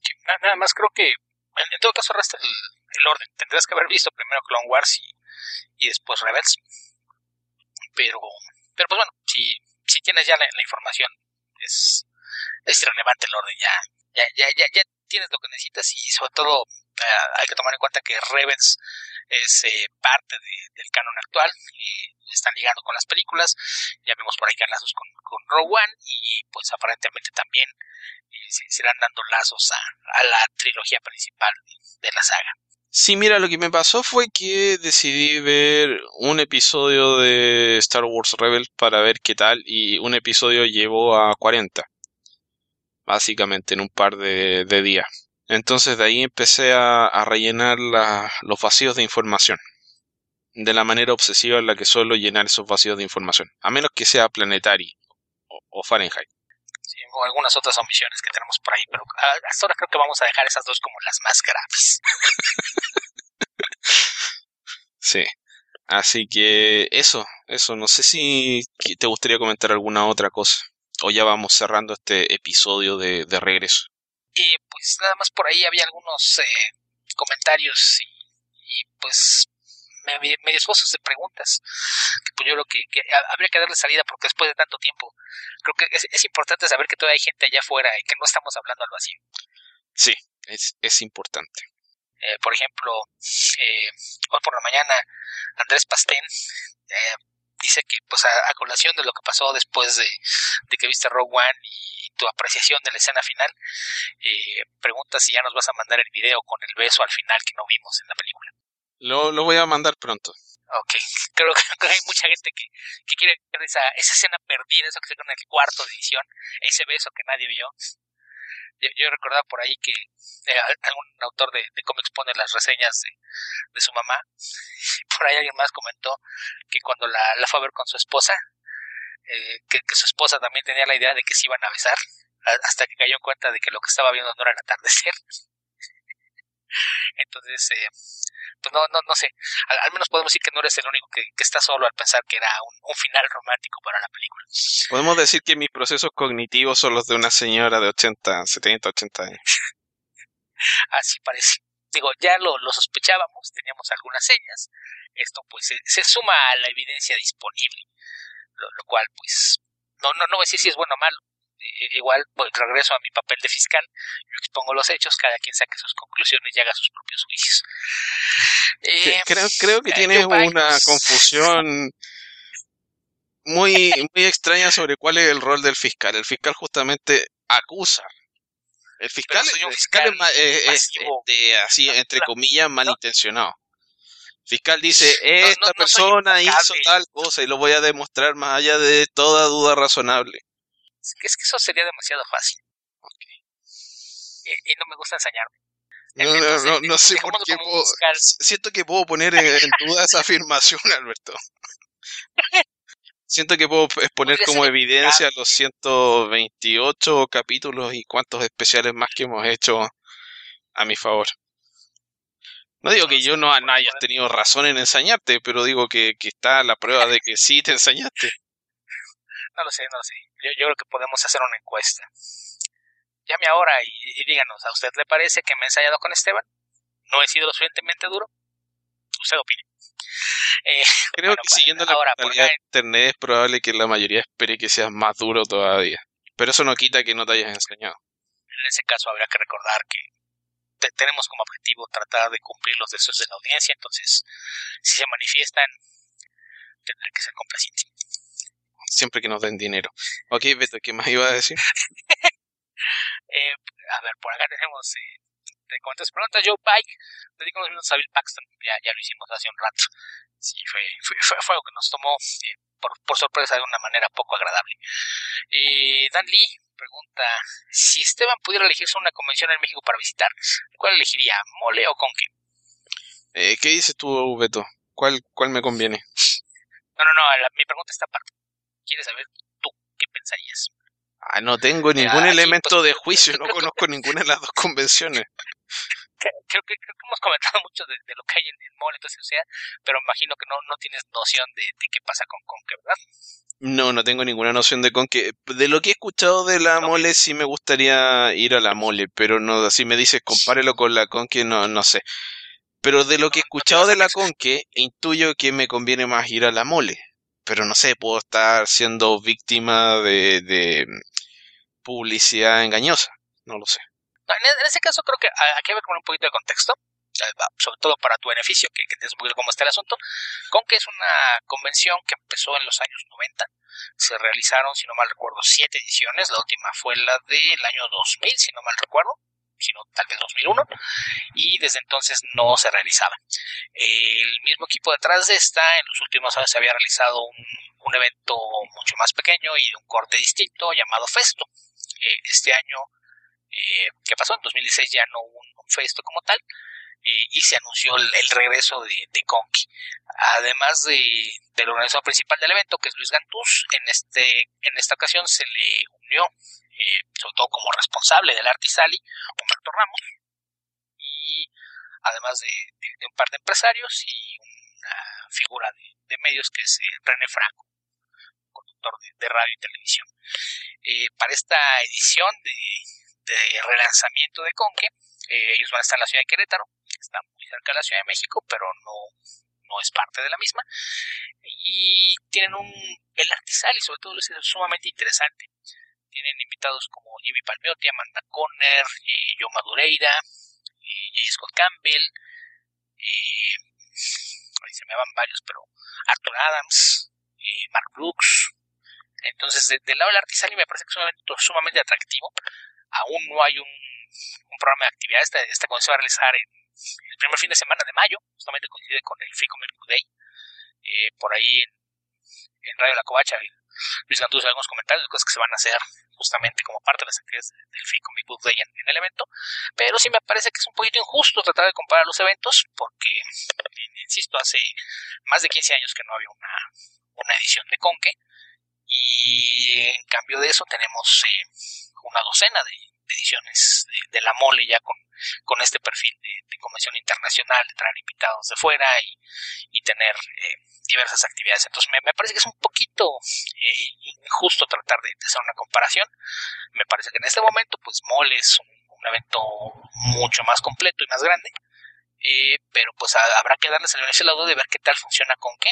Me parece que si les va bien es algo positivo el hecho de, que tengas más de un evento de, primer nivel es algo que siempre se, será bueno para los, los fans, lectores, expositores y demás. Y, pues digo, creo que, que, de ser posible, pues sería ir a las dos, tratar de, disfrutar lo más posible ambos eventos, pero, pero sí, si te pone así de una u otra, pues creo que, que justamente esta, esta edad es la primera después de mucho tiempo, contra llevamos eh, 12 en menos de 5 años, pues sí es la, la, diferencia de, de, experiencia es, muy notoria. Entonces me parece una comparación un poquito injusta y, soy de la idea de que lo, lo, ideal para todos sería que le fuera bastante bien a los dos eventos. Mira, más que ser una comparación injusta, me parece una comparación incierta en estos momentos. De hecho, no, no hay con qué comparar. Eh, creo que habría que esperar a que se haga la primera conque, primera nueva conque, antes de poder compararlo con la experiencia de, de la mole. Y... creo que se me olvidaba mencionar invitado de Conque que, que debía haber mencionado y se me fue. ¿Quién? Stan Lee. Ok. Que aquí es donde hay, que apuntar. Esto es parte importante del hecho de que Humberto Ramos sea parte de la organización y que sea el responsable del Artisali. Porque muchos de, los invitados, los casos de Madureira, Campbell, eh, Conner y Palmiotti, son amigos suyos y de Stanley, pues básicamente lo, lo que entendemos es que si, si, bien él ya había anunciado su retiro y que iba a hacer apariciones muy contadas, eh, a Stan le cae muy bien Humberto, lo quiere mucho. Entonces, creo que el, hecho de que Stan haya accedido a venir, pues es más, que otra cosa como un favor a Humberto, y es algo que, que seguramente va, va, a ayudar a, que el evento tenga un empiezo fuerte. Ok. Bueno, sí, es una lista de invitados bastante interesante, así que en ese aspecto eh, suena atractivo. O sea, yo preferiría no elegir si pudiese andar viajando a convenciones al extranjero, trataría de ir a, a lo más posible. Pero bueno, no, no, no sé, supongo que voy a decir la mole, pero no lo tomen como un respaldo de nada porque viene de alguien que no tiene idea. Ya, y aquí también, pues aclarar que yo he sido parte de, de mole desde hace más de cuatro años, así es de que, pues, no, no, no quiero que se vea como que estoy siendo parcial, pero sí me parece que, que no, no, no es fácil juzgar un evento que todavía no vemos, y que solamente podemos especular. Claro, o sea, hay, puede que haya antecedentes, pero en definitiva eso se va a juzgar solamente una vez que, que ya se haya realizado y de acuerdo a la experiencia de, del público. Y hay que recordar, que esto también es importante, eh, es que los eventos también tienen estilos. O sea, eh, en Chile hemos... Nosotros en los años que ya pasaron, si no llevan mucho tiempo escuchando el podcast, hemos hablado de la Comic Con Chile y hemos hablado de FIC Santiago, que son los dos eventos más importantes que por acá.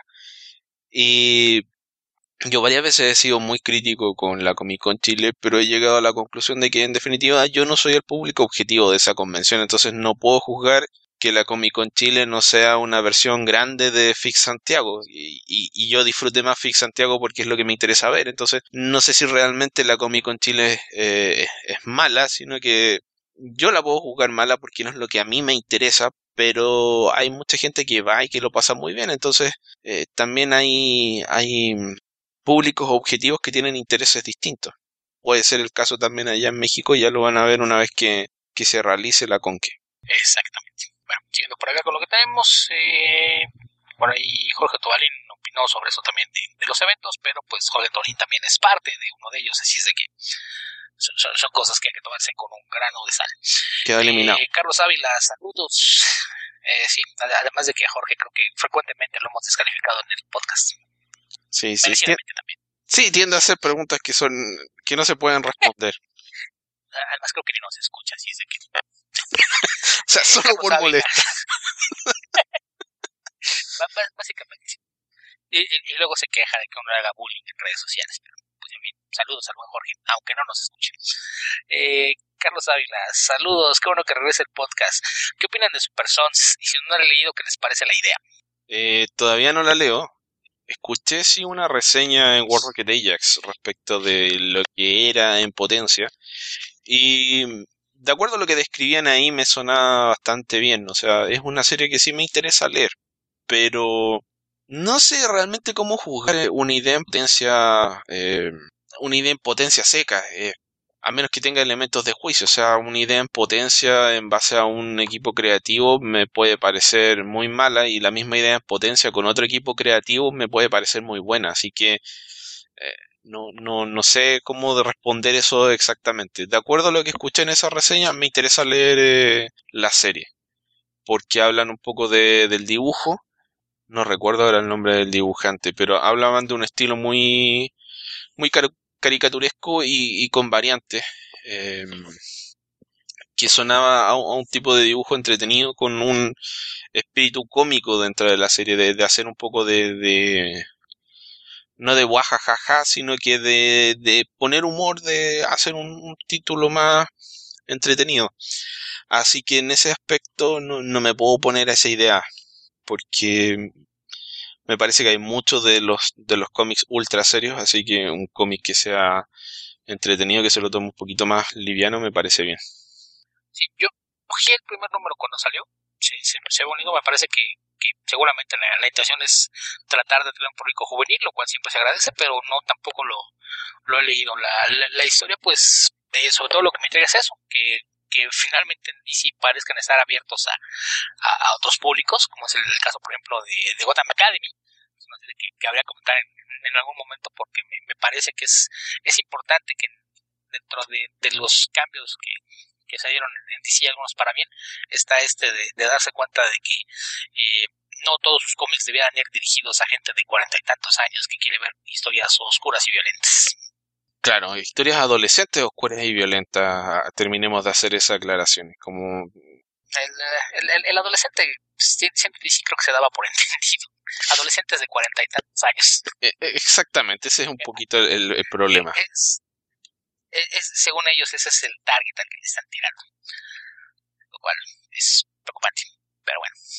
Eh, bueno, siguiendo por acá, está Ariel Medel, eh, que es un artista mexicano, por cierto, que por ahí hace un par de años empezó a trabajar en, Dynamite eh, con, con Ron Mars, el dibujante de, John Carter, Warlord of Mars, y el año pasado para mi Editorial fue el responsable de, lanzar el lado artístico la, la serie de China Warrior Princess. quien nos, nos pregunta, básicamente lo, lo tengo como contacto de interacción con él en unos eventos. Eh, pregunta, ¿es un podcast? Ya le, le puse por un enlace. Sí, somos un podcast, no, no sé si nos está escuchando. Si es así, Ariel, pues. Eh, no, no es un podcast. Esto es producto de tu imaginación. anda el doctor. Eh, pero eso solamente lo va a escuchar si decidió descargarlo. Pero es todo producto de su imaginación. Estoy, aspirando a ser parte de, su subconsciente en estos momentos, Alberto. Me parece una aspiración noble. No lo sé. No, no, no sé si alguien te quiere en, su subconsciente. Okay. Eh, por ahí Nacho Ortiz, uno de estos jueces regulares, le, recomienda que lo baje y vale la pena. Así es. Eh, Muchas gracias. Si, si, lo estás escuchando, hazle caso a Nacho. Eh, modo, Nacho Ortiz pregunta, ¿qué opinan de las secuelas de Jupiter Legacy? Eh, ¿Ya leyeron Reborn, el sonado proyecto de Miller Capulo? ¿Qué les pareció? Eh, y también tienen pendiente la reseña análisis de The Wicked and the Divine. Ok, uno de nuestros muchos pendientes. No, no y no. o sea, no tienes ninguna opinión sobre las secuelas de Jupiter Legacy, no has leído Reborn y está pendiente la reseña de The Wicked and the Divine. Eso fue lo que quisiste decir. Exacto. Ok, de las secuelas de Jupiter Legacy, en realidad es una secuela y una precuela y yo opino que Panini México debe apurarse a, sacarlas. Tengo mucho trabajo, pero nunca está de más tener más. Entonces, eh, en particular me gustaron bastante ambas creo que, que es un, proyecto que, que, estuvo bastante bien. Jupiter Legacy y su secuela tienen arte de, Frank Whiteley, la precuela tiene arte de Jay Torres, así es de que eh, en ambos casos son, son proyectos eh, interesantes dentro de, de, estos cambios que en, en el Miller World, que, que dejó de hacer historias para adolescentes de cuarenta y tantos años y se ha puesto interesante. En cuanto a Reborn, eh, el otro problema que tengo con, con Miller es un poquito su estructura narrativa, yo prefiero leer sus miniseries completas. De Reborn leí el primer número, me gustó lo que vi, el arte está espectacular, lo que está haciendo Capullo con tintas de, Jonathan Glapion es impresionante. Y muero de ansias de que termine la serie para poder finalmente leerla completa.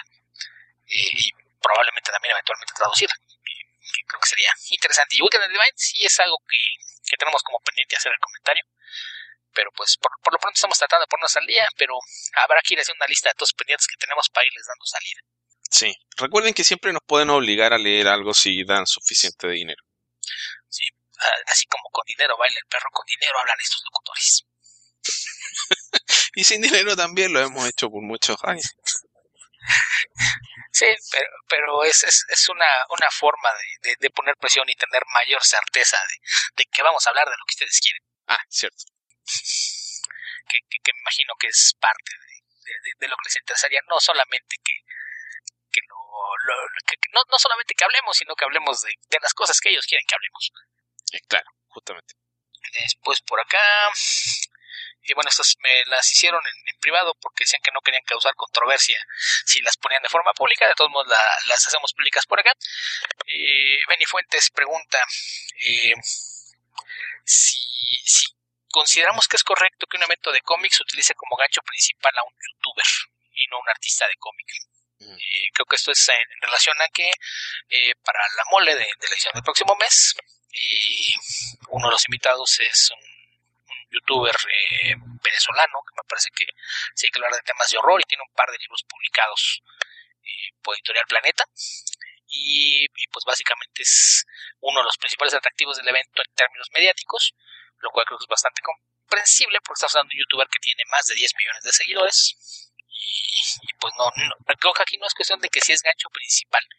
Creo que aquí hay que aclarar que a pesar de, que la mole es un, evento mayormente centrado en cómics, no es solamente de cómics, es cómics y cultura pop. Ha, habido eh, desde la edición anterior ya hay incluso un bloque dedicado al arte urbano, donde hay tatuadores, grafiteros y demás. Eh, siempre ha habido cosas interactivas con gente de videojuegos, de televisión, y demás. Ya hubo por ahí anteriormente algunos youtubers dedicados a temas de, de cómic, películas basadas en cómics. Y en este caso, pues, eh, como mencionó este, este youtuber, pues además escribe y lo, publica en el Planeta, quien está lanzando también su, línea de cómics por acá en México. Tienen eh, casi un año empezando a distribuir eh, algunos títulos bastante interesantes. Por ahí son, son los responsables de la versión mexicana de Fight Club 2 y, pues no, no, no, no lo veo mal, porque me parece que lo, lo ideal es que el, evento pueda atraer distintas clases de públicos y reunirse en un espacio donde tal vez haya interacción de, de que gente que admira una parte de, todos estos temas pueda tener contacto con, con, otra de ellas, entonces no, no lo veo como algo necesariamente malo. Eh, creo que mientras exista un balance de, de que por el hecho de tener a, a, gente ajena al cómic eh, no, no se desatienda la, la parte del cómic, me parece que ese no es el caso. Eh, digo, el, Artisali de, de la Mole tiene una gran cantidad de invitados, tanto nacionales como internacionales. Un listado de, invitados que también me parece que, que tiene muchos nombres interesantes. Eh, seguramente en nuestro próximo programa le, dedicamos un poquito más de, espacio a hablar de, de qué es lo, que se viene para la mole. Y, y pues, eh, insisto, no lo veo como algo malo por, sí mismo, porque me parece que es importante que, el evento sea inclusivo, que se busque traer a nuevos públicos y que se dé convivencia entre públicos de, diferentes formas de entretenimiento. Y, y, me parece que mientras no sea que el evento se decante por tener solamente youtubers en lugar de, autores de cómic, pues no, no lo veo como algo malo. Insisto, el Artisali no cambia tamaño, no se hace más chico, no tiene menos invitados, entonces como un, un extra que tiene el evento y pues si, no te gustan los youtubers o no te interesa el trabajo de esta persona, pues simplemente no te paras por la esquina del evento en donde estará eh, toda su, parafernalia y actividades. Entonces no, no me parece que sea malo. Eh, si, si, es alguien que tiene un público masivo, eh, mucho mayor al de cualquier autor de cómics, digo, creo que jamás hemos tenido un cómic que haya vendido 10 millones de copias. tiene 10 millones de personas suscritas para los suscritos cada que publica uno. Entonces, pues es, es un público diferente que eh, pues estará presente ahí y, pues no, no creo que, esto vaya en detrimento del evento mientras no afecte el desarrollo del resto del mismo. Sí, eh, estoy muy de acuerdo con lo que estás diciendo. Creo que el, tema de traer celebridades cumple exactamente la misma función. Esta sería otro tipo de celebridad. O sea, YouTube es un medio, o sea, no, no nadie debería ser descartado simplemente por aparecer en YouTube por eh, utilizar el término youtuber de una forma despectiva. No necesariamente alguien que tiene fama en YouTube puede ser descartado. Que, me parece que es el enfoque que alguna gente le puede dar al tema. Y, lo que dice Alberto eh, tiene mucho sentido. En la medida que puedas convocar más gente, eso siempre es positivo para un evento que se dedica a convocar gente. Eh, ese es el, el, objetivo de la mole y en la medida que llegue gente nueva que va a pasar por las tiendas, tal vez compre un par de cómics, que puede eventualmente, no va a pasar con mucha gente, pero un grupo, una parte o un pequeño porcentaje de los que lleguen a ver a esta otra persona pueden interesarse en algo más de lo que está ahí y eventualmente enviciarse con los cómics podría ser tal vez la, e, el objetivo final para los que nos gustan los cómics, eh, creo que eh, me parece tan lícito como cualquier otro tipo de, de atracción más mainstream, digamos, de, más, general para un público más amplio. Y me parece importante. Me parece, perdón, me parece bueno esto relacionarlo con algo que he visto mucho con estos comentarios de el fuerte bullying que he visto de repente que se le hace a gente y que, no sé, recién está empezando a leer cómics, que llevan, no sé, un par de meses, un año y que tiene mucho entusiasmo y hace algún comentario donde se equivoca en alguna información o, cualquier cosa de esas características y llegan los, los, guerreros de 20, 30 años de leer cómics a, burlarse de esa persona en forma masiva y que lo hacen mucho también con mujeres eh, de, de, una manera bien agresiva y, y, en mi caso que me parece bastante desagradable. Eh, tengan paciencia, o sea, ¿qué, qué les pasa? ¿No? Nadie les va a afectar la calidad de lo que leyeron. Eh, ¿qué, qué, qué, cuesta ayudar un poco? Si alguien hace una pregunta que a ustedes les parece estúpida porque llevan 20 años leyendo revistas, bueno, para esa persona tal vez no, ¿por qué no darle una respuesta más cordial? Así que eso, aparte. me parece importante el punto que tocas de que a veces parece discriminatorio y peyorativo la forma en que te refieres a ellos es, muy común que haya gente que diga, es que hay gente que nada más va a ver a los cosplayers. No tiene nada de malo. Nadie está obligado a, leer cómics. Si ellos van al evento y disfrutan ir disfrazados o tomarse fotos con las cosplayers profesionales, están en todo su derecho de hacerlo. Creo que el, hecho de que alguien más disfrute cosas distintas a las que te gustan a ti no, no debiera ser eh, causa de, de que trates de, menospreciar a, a, otra gente, los gustos que tiene o, las formas que tiene de divertirse. Y en el caso de, de los youtubers sí se ha convertido en un término peyorativo, tratas de verlo como que saben que no hacen nada de provecho, pero el, tratar eso así como que ¿qué le aporta al evento si no es de cómic? Por ejemplo, el año pasado yo no vi que hubiera estas quejas porque Peter Capaldi iba a estar en el evento. Y me parece que si, si esas vamos, pues sería algo muy similar. ¿no? sea, si Peter Capaldi no hace cómics, porque está en el evento. Y nadie se quejó. ¿Por qué? Porque Peter Capaldi es el Doctor Who. Entonces no, no hay la misma queja porque a él si quieres tenerlo ahí. No te gusta el youtuber y a él no lo quieres ahí. No te gusta, no lo veas. Va a tener un área bastante limitada para sus actividades y probablemente ni siquiera las hordas de gente que vayan a verlo van a interferir con las filas de los cómics. Entonces, pues me, me parece que, que, sí es un poquito de eso, ¿no? Esta, esta división que de repente se, se ha dado en, el medio y ha dejado de entrar en el entretenimiento entre los cómics. Creo que es algo que, no, no, lo hemos comentado a fondo, pero es algo que me llama mucho la atención. Como de repente se ha creado un, esta animalversión y, y rivalidad entre los fans de DC y los de Marvel. O sea, perdón, yo, yo leí creciendo yo crecí leyendo cómics de ambas editoriales y después le sumé muchas otras. A mí me gustan cosas de ambas. Y no, no entiendo esa gente que como me gusta DC todo lo de Marvel pesta y viceversa.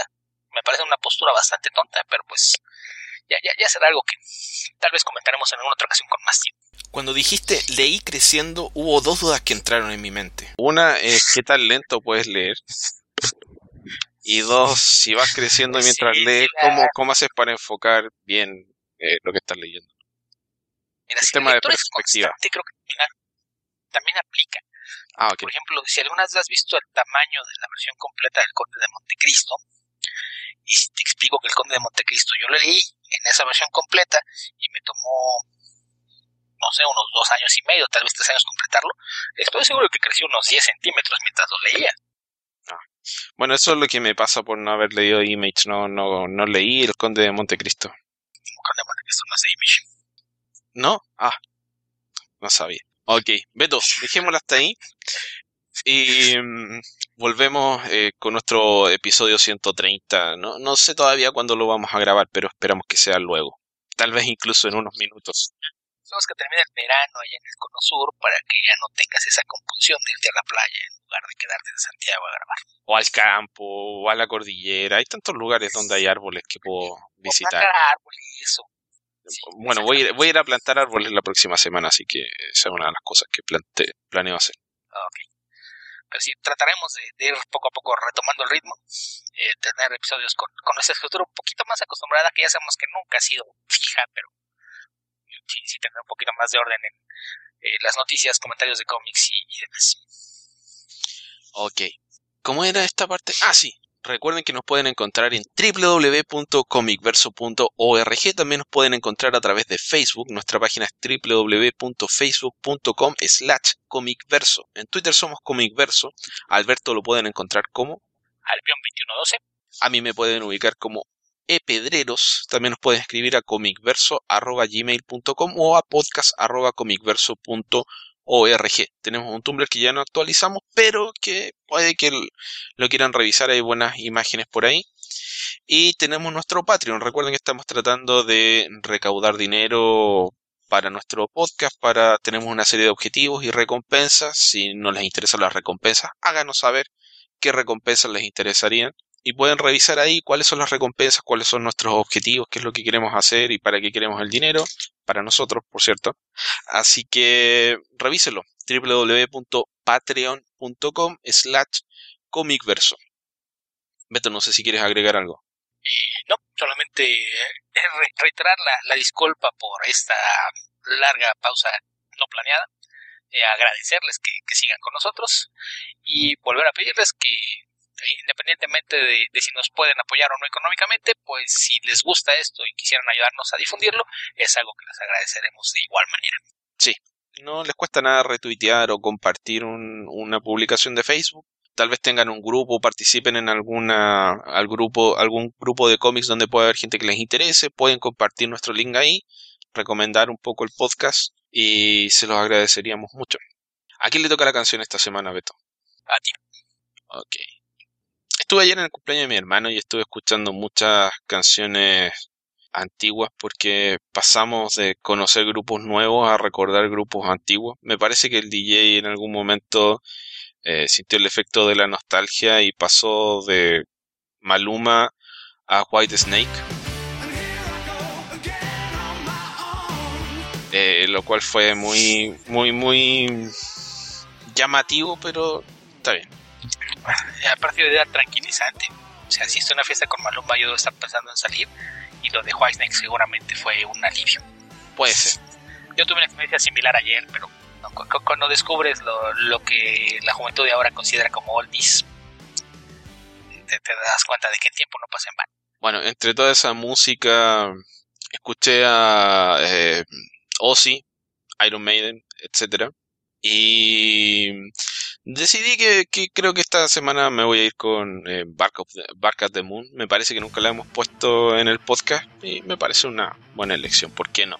En estos momentos hay un eh, eclipse de no recuerdo bien cómo es el nombre técnico, pero se ve la corona del sol. Es un, una especie, un eclipse solar, pero eh, creo que se llama eclipse anular, que se está viendo en el sur de... Sí, se está viendo en el sur de Chile y Argentina en estos. Bueno, se vio en la mañana del día de hoy, aproximadamente a las 10 y media de la mañana. Probablemente van a encontrar varias imágenes en, en YouTube. Así que eso. Habitantes del futuro, donde sea que estén en el momento que estén escuchando este podcast, ojalá que no sea en un bar donde hay otra gente. Recuerden que, que queremos que estén muy bien. Cuídense. Hasta la próxima. Nos escuchamos.